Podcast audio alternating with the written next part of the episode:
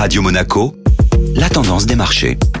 La tendance des marchés avec Société Générale Private Banking. Bonjour Florence Fate. Bonjour Benjamin. Alors on entend souvent parler de NFT ces derniers temps. De quoi s'agit-il? Un NFT ou jeton non fongible est un certificat de propriété numérique. C'est un document qui atteste qu'un individu est le propriétaire d'un objet physique ou virtuel. A contrario d'une crypto-monnaie comme le Bitcoin, un NFT est unique. Du côté des œuvres d'art, par exemple, posséder une NFT revient simplement à être reconnu comme l'unique propriétaire de cette œuvre ou d'une partie de cette œuvre sans pour autant pouvoir l'exposer dans son salon. L'investissement en NFT constitue donc un actif purement spéculatif. Pour son acheteur, cela permettra de le revendre par la suite à un prix plus élevé pour réaliser un bénéfice. 25 milliards de dollars de NFT se sont échangés en 2021. Cette grande tendance du moment a explosé en popularité. À quoi ça sert Connu principalement sous la forme d'avatars de singes au travers du Board Ape Yacht Club, les stars se les arrachent. Le célèbre footballeur Neymar a d'ailleurs déboursé plus d'un million de dollars pour acquérir deux NFT. Et alors, est-ce que les NFT sont accessibles sur les marchés financiers? La bourse de New York a justement signalé qu'elle pourrait s'aventurer dans le monde des crypto-monnaies et fournir un marché en ligne pour les acheteurs, vendeurs et les négociants de NFT. Ce projet lui permettra d'entrer donc en concurrence directe avec les acteurs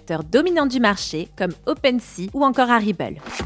Société Générale Private Banking Monaco vous a présenté la tendance des marchés.